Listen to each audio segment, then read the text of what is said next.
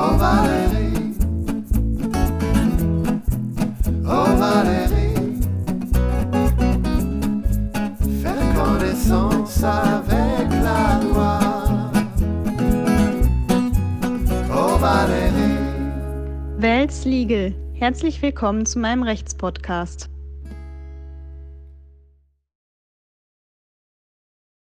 möchte ich euch etwas zum Familienrecht erzählen. Und zwar möchte ich zunächst einen bahnbrechenden Beschluss des BGH zum Kindesunterhalt vorstellen und dann etwas zu einigen Basics im Familienrecht sagen.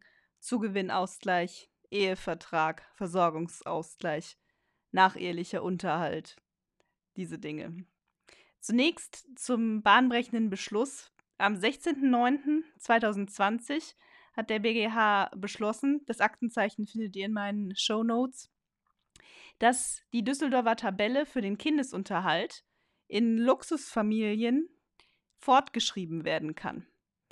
Wir alle wissen ja, es gibt beim Kindesunterhalt die Düsseldorfer Tabelle, wo die genauen Zahlen je nach Einkommen und Alter der Kinder drinstehen. Und das, äh, die höchste Stufe geht aber nur bis zu einem gewissen Einkommen. Und zwischen dieser höchsten Stufe und einem Einkommen von bis 11.000 Euro soll jetzt die Düsseldorfer Tabelle fortgeschrieben werden können. Ich habe das selber auch mal probiert. Es ist noch nicht veröffentlicht vom OLG, aber ich habe mal probiert, nach dem bestehenden Algorithmus der Düsseldorfer Tabelle diese fortzuschreiben. Und ich habe jetzt auch einen Aufsatz darüber äh, gelesen.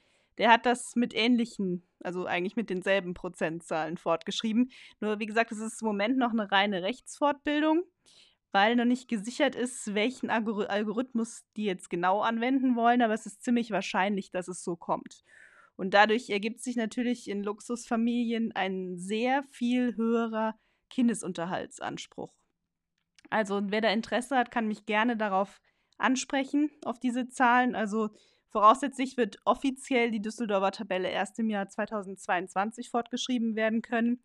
Äh, veröffentlicht werden, aber es gilt schon ab jetzt.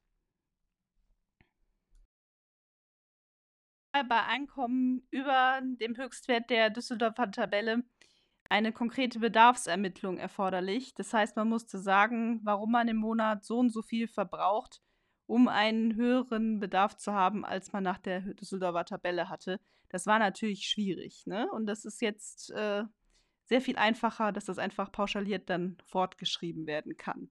Also sehr interessant. Hm. Ist ja Valentinstag.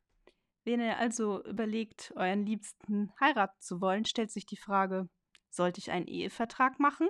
Sollte ich dafür zum Notar gehen? Sollte ich mich von einem Anwalt dafür beraten lassen? Was gilt eigentlich, wenn ich keinen Ehevertrag mache? Was sind die Nachteile? Was sind die Vorteile? In welcher Situation sollte man einen machen? Wenn ihr keinen Ehevertrag macht, gilt der gesetzliche Güterstand der sogenannten Zugewinngemeinschaft. Das heißt, es wird geschaut, was war mein Anfangsvermögen zum Zeitpunkt der Schließung der Ehe?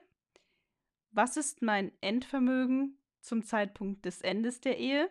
Da wird bei beiden geguckt, was ist die Differenz, wie hoch ist der Wert und dann wird geschaut, wie viel übersteigt der Zugewinn des einen den Zugewinn des anderen. Und das wird dann hälftig geteilt. Wenn man zum Beispiel eine Firma hat, möchte man die dann oft aus dem Zugewinnausgleich heraushalten und sollte dann zum Notar gehen und einen Ehevertrag darüber schließen. Geerbte Immobilien zählen grundsätzlich zum Anfangsvermögen und fallen nicht in den Zugewinnausgleich, wohl aber fallen die Wertsteigerungen dieser Immobilien in den Zugewinnausgleich. Daher würde sich auch in so einem Fall eine ehevertragliche Regelung empfehlen. Ein weiterer Punkt ist der Versorgungsausgleich. Das ist der Gedanke, dass die Ehefrau zu Hause bleibt, sich um die Kinder kümmert und dann natürlich immer viel weniger in, für ihre Rente einzahlt als der arbeitende Mann. Und das soll ausgeglichen werden, indem dann im Grundsatz die Rentenanwartschaften dann aufgeteilt werden. Im Grundsatz hälftig. Das ist im Einzelfall kompliziert, aber das ist die Grundidee des Versorgungsausgleichs. zu regelnder Punkt sind nacheheliche Unterhaltsansprüche. Der Grundsatz ist, dass auch Frauen nach der Scheidung selbstverantwortlich für sich sorgen können, müssen und sollen. Das war früher anders, aber das ist jetzt der Grundsatz. Daher sind die nachehelichen Unterhaltstatbestände als Ausnahmen formuliert, wo man nicht für sich selbst sorgen kann oder ehebedingte Nachteile erlitten hat. So gibt es zum Beispiel den Kindesbetreuungsunterhalt, wenn man minderjährige Kinder betreuen muss. Oder es gibt einen Unterhalt bei Alter oder Krankheit, weil der Grundsatz der Ehe ist, dass man füreinander einsteht. Oder wenn man, wenn die Frau 20 Jahre nicht gearbeitet hat und deshalb ehebedingte Nachteile hat, dass sie dann weniger verdient und nicht die Karriere machen konnte, gibt es sogenannten Aufstockungsunterhalt. Diese Unterhaltstatbestände gelten gesetzlich, aber kann man in einem Ehevertrag dann natürlich in gewissen Grenzen der Zulässigkeit einschränken, sodass immer noch ein gerechtes Ergebnis am Ende rauskommt. Da wird eine Angemessenheitskontrolle vorgenommen. Diese Gerechtigkeitskontrolle wird zu zwei Zeitpunkten vorgenommen. Einmal im Zeitpunkt des Abschlusses des Ehevertrages und im Zeitpunkt der Scheidung. Da guckt man, hat sich das vielleicht völlig anders realisiert, als man das geplant hat? Hatte man gedacht, man kriegt keine Kinder und hat auf einmal dann doch zwei Kinder und die Frau hat gar nicht mehr gearbeitet? Ist das jetzt ein völlig untragbares Ergebnis? Die Gerichte haben auch eine Kernbereichslehre herausgebildet, also bestimmte Bereiche, von denen äh, ich gerade erzählt habe, gehören zum Kernbereich der Scheidungsfolgen. An Stufe 1 steht der Kindesbetreuungsunterhalt, an, äh, ganz oben steht auch der Versorgungsausgleich. Der Zugewinn ist zum Beispiel in der letzten dritten Stufe erst vorhanden. Also je mehr man in diese Bereiche eindringt, desto größer ist die Gefahr, dass es unwirksam ist, weil es sittenwidrig ist. Man guckt auch, war derjenige gerade schwanger, als er den Ehevertrag abgeschlossen hat? Befand er sich in einer Zwangslage? Oder wäre sie vielleicht gerade abgeschoben worden, wenn sie nicht die Ehe geschlossen hätte?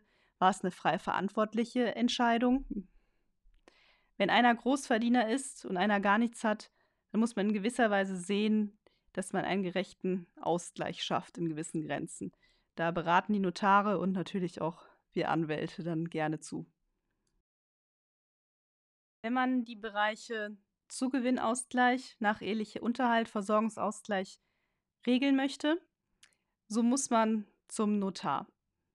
Das kann man entweder vor der Ehe machen oder auch während der Ehe. Wenn man vorhat, sich scheiden, scheiden zu lassen, kann man auch eine Scheidungsfolgenvereinbarung beim Notar schließen, um dann den Scheidungsprozess zu vereinfachen und das Ganze vorzuschalten. Das kann man eigentlich in jedem Zeitpunkt der Ehe, kann man so einen Ehevertrag machen. Wenn man die Zugewinngemeinschaft nicht will, so kann man zum Beispiel Gütertrennung vereinbaren oder eine modifizierte Zugewinngemeinschaft dass man sagt, Zugewinnausgleich wird nicht im Fall der Scheidung, sondern nur im Fall des Todes gewährt. So, das war jetzt ein kleiner Überblick über ein sehr komplexes Gebiet. Wenn ihr da Fragen habt, dann sprecht mich immer gerne darauf an. Man hofft natürlich immer, dass alles gut geht, aber ich würde schon empfehlen, einen Ehevertrag zu machen oder sich wenigstens darüber eingehend beraten zu lassen. Oh Valérie, oh Valérie.